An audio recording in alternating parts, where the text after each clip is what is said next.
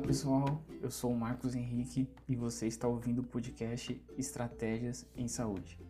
O objetivo desse podcast é realizarmos análises de uma maneira clara e objetiva, fomentando discussões sobre estratégias do mercado de saúde brasileiro. Se você, assim como eu, ama estratégias empresariais e é interessado pelo mercado da saúde, além de estar sempre aberto a aprofundar seus conhecimentos, aqui é o lugar certo para você.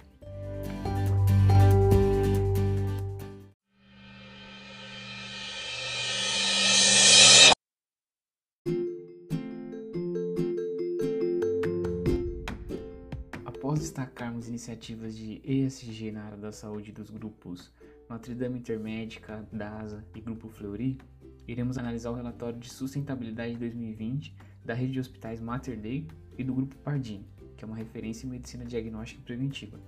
Duas companhias mineiras integrantes da Bolsa de Valores, inclusive o IPO da rede Mater Dei foi tema do nosso primeiro episódio desse podcast. Se ainda não ouviu, é só acessá-lo no Spotify. Vamos lá!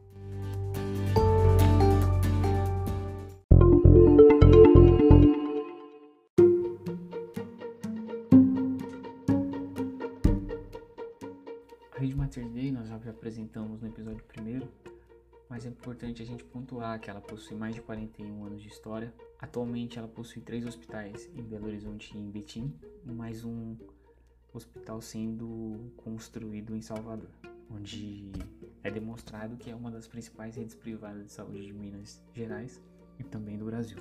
Possui diversos reconhecimentos como um Great Place to Work e é considerado uma das empresas mais lembradas pelos mineiros se tratando da área da saúde. O hospital que está sendo construído em Salvador está sendo considerado o investimento da década pelos baianos. O primeiro hospital privado de grande porte erguido na Bahia nos últimos 20 anos.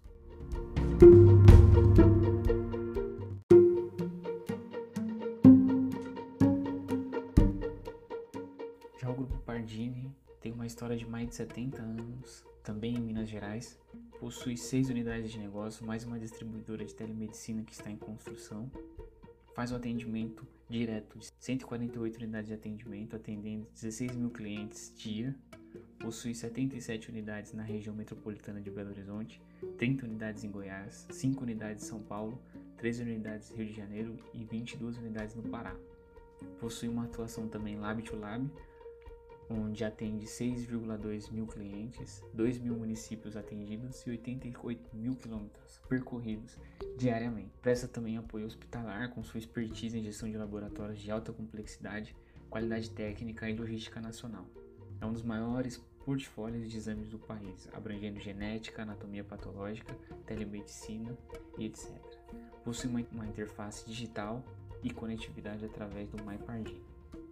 Possui também uma abordagem de medicina personalizada, com diagnóstico e tratamento mais precisos, assertivos e céleres, uso da genética e genômica aplicada a terapias avançadas. Já na anatomia patológica, possui mais de 30 anos de experiência, sempre vinculadas ao diagnóstico de alta complexidade, sendo uma referência nacional em anatomia patológica, patologia molecular imunohistoquímica, um dos maiores centros de patologia cirúrgica da América Latina. Além disso, realizações em toxicologia ocupacional da saúde e segurança no trabalho e também forense, ou seja, teste obrigatório em empresas e motoristas profissionais da categoria C, D e E. Além disso, avança seus planos de M&A, onde ficou demonstrado já nesse ano, através da aquisição do laboratório Paulo Azevedo.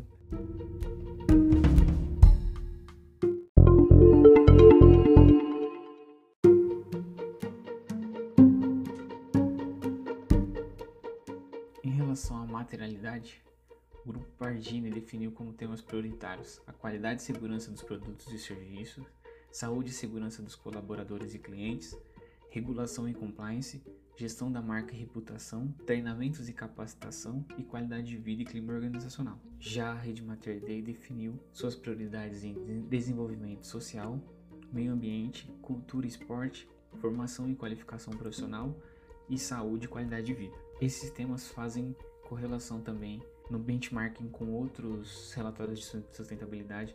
Nós vemos esses temas e está em consonância com os, principais players.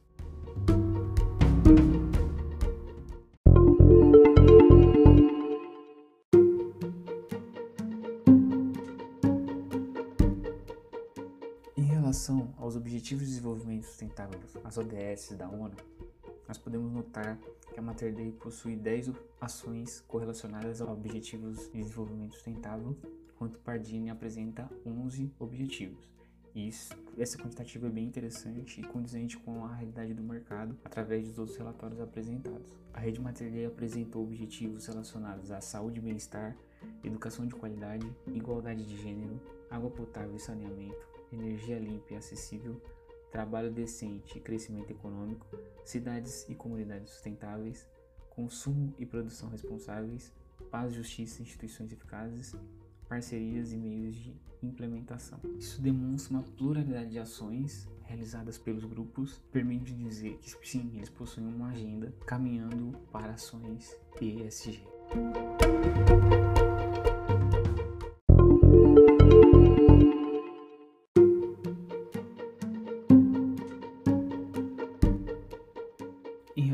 Iniciativas de impacto social em 2020, do lado da Mater Dei a gente tem diversas ações, mas vamos pontuar aqui a ação com um grande destaque que ganhou repercussão nacional, com a sessão de quatro andares, no total de 180 leitos, no Mater Beach em Contagem para a instalação do hospital de campanha do governo de Minas Gerais. Esse projeto foi desenvolvido em parceria com, esse, com o governo de Minas Gerais, com a Federação das Indústrias do Estado de Minas e um grupo de empresários que realizaram a compra dos equipamentos necessários para os atendimentos, como macas, medicamentos, respiradores, entre outros.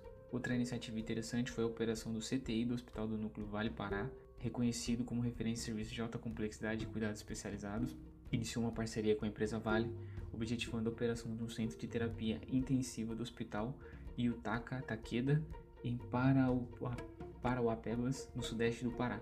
Foram instalados 10 leitos de cuidado intensivo do Mater Dei no local, com uma equipe multidisciplinar formada por médicos intensivistas, enfermeiros e técnicos de enfermagem. Essa estratégia é bem interessante porque nós estamos vendo no mercado ultimamente as empresas privadas fazendo essas parcerias estratégicas. A Vale já fez com a Reddor, então é preciso ficar atento os outros players sobre essas estratégias porque cada vez mais as empresas estão indo junto aos seus parceiros estratégicos. Do lado do grupo Pardini, foi relatado que até o início de março de 2021, data que marcou um ano da pandemia, já havia alcançado a marca de 3 milhões de exames de Covid realizados no Brasil.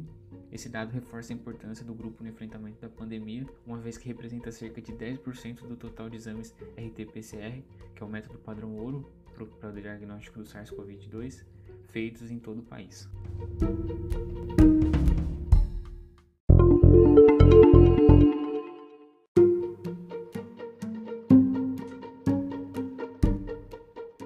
Olhando agora um pouco para a governança, nós podemos notar que a Rede Mater Dei possui uma composição do Conselho de Administração de 10 membros, sendo 5 independentes, da mesma forma do Grupo Fleury. Já o Grupo Pardini possui apenas 5 membros, sendo 2 considerados independentes, de acordo com o que é exigido no seu estatuto e também no regulamento do novo mercado da B3.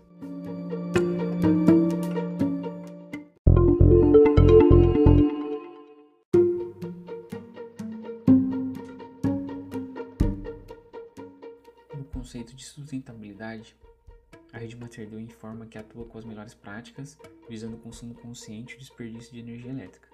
Teve uma essa iniciativa de, em 2005 e conta com indicadores de consumo por paciente dia sendo analisados detalhadamente e apresentados todos os meses nas análises críticas. Para alcançar bons resultados, são promovidas campanhas sistemáticas com o objetivo de incentivar o consumo consciente por meio de atividades e para sensibilização das equipes substituição de equipamentos com baixa eficiência energética, comissionamento de todo o sistema de ar-condicionado e programação horária dos equipamentos. Além das ações citadas, ainda é feita parametrização de temperaturas de conforto dos médicos e de colaboradores, substituição de lâmpadas convencionais por LED, instalação de sensores de presença em áreas comuns e reaproveitamento energético para aquecimento de água. O consumo de, da, rede, da rede Mater Dei é oriundo de fontes renováveis de energia, geradores internos a gás natural e diesel, utilizados apenas em condições emergenciais, quando a queda de energia é fornecida pela concessionária, tornando seu consumo pouco expressivo. Em reconhecimento às boas práticas de sustentabilidade, em 2020 todos os hospitais da rede receberam certificado de energia renovável pela Companhia Energética de Minas Gerais, a CEMIG, por adotar o uso de energias por fonte hídrica. Entre as ações adotadas estão a reutilização de água da chuva para realizar a irrigação dos jardins e bosques do Mater Dei Betim Contagem, bem como o reaproveitamento nos sistemas de sanitários e também na limpeza de todos os hospitais da rede.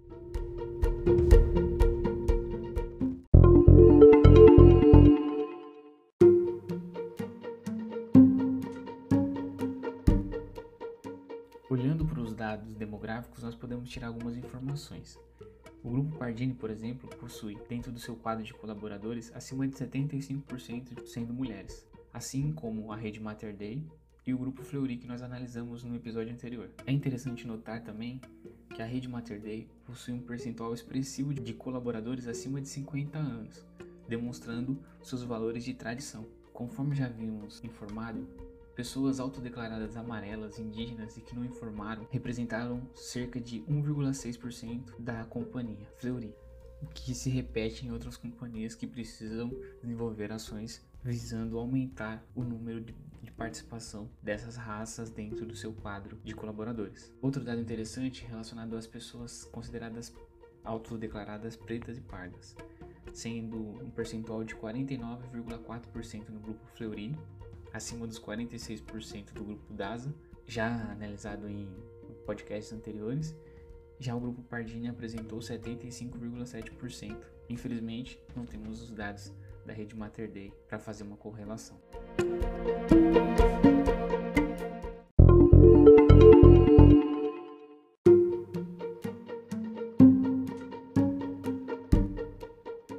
Algumas considerações finais. A rede Mater Dei, ela possui um forte senso de agente social, apoiando diversas iniciativas e projetos fora do seu core, apoiando a população ao redor de suas unidades. É uma atuação mais descentralizada que outros players, que possuem algumas ações bem pontuais dentro da sua comunidade. Isso poderá fazer total diferença em sua inserção e aderência aos consumidores baianos, na busca por criar vínculos na sua nova unidade em Salvador. Já em termos de volume e verticalização do serviço, ela está a uma distância grande dos demais players. Porém, se ela utilizar isso estrategicamente, poderá seguir crescendo, tendo uma proximidade maior com seu mercado consumidor. Como ponto positivos, podemos notar a integração que as unidades possuem, minimizando o desperdício entre elas e replicando ações positivas. Olhando especificamente para o relatório, senti falta da definição de algumas estruturas organizacionais voltadas ao ESG, por mais que os conceitos e ações estejam disciplinados por toda a organização. Faltou também demonstrar, pelo menos pelas informações apresentadas no relatório, não demonstrou ter firmado compromissos voluntários externos importantes, além dos ODS, para embasar o seu posicionamento nas frentes ESG. E isso é bem importante, como os próprios princípios do respeito as mulheres e condições favoráveis de trabalho. A companhia também não apresentou dados da sua representatividade dos colaboradores. Poderia até mesmo seguir o exemplo do grupo Pardini, que informou que nesse ano está realizando um mapeamento autodeclarado para a composição de um mapa de representatividade para aí, aí sim planejar suas ações a partir desses resultados. Seria um bom caminho para que a rede Mater Dei também estruturasse ações, uma agenda de ações voltadas à representatividade dentro do seu grupo de funcionários.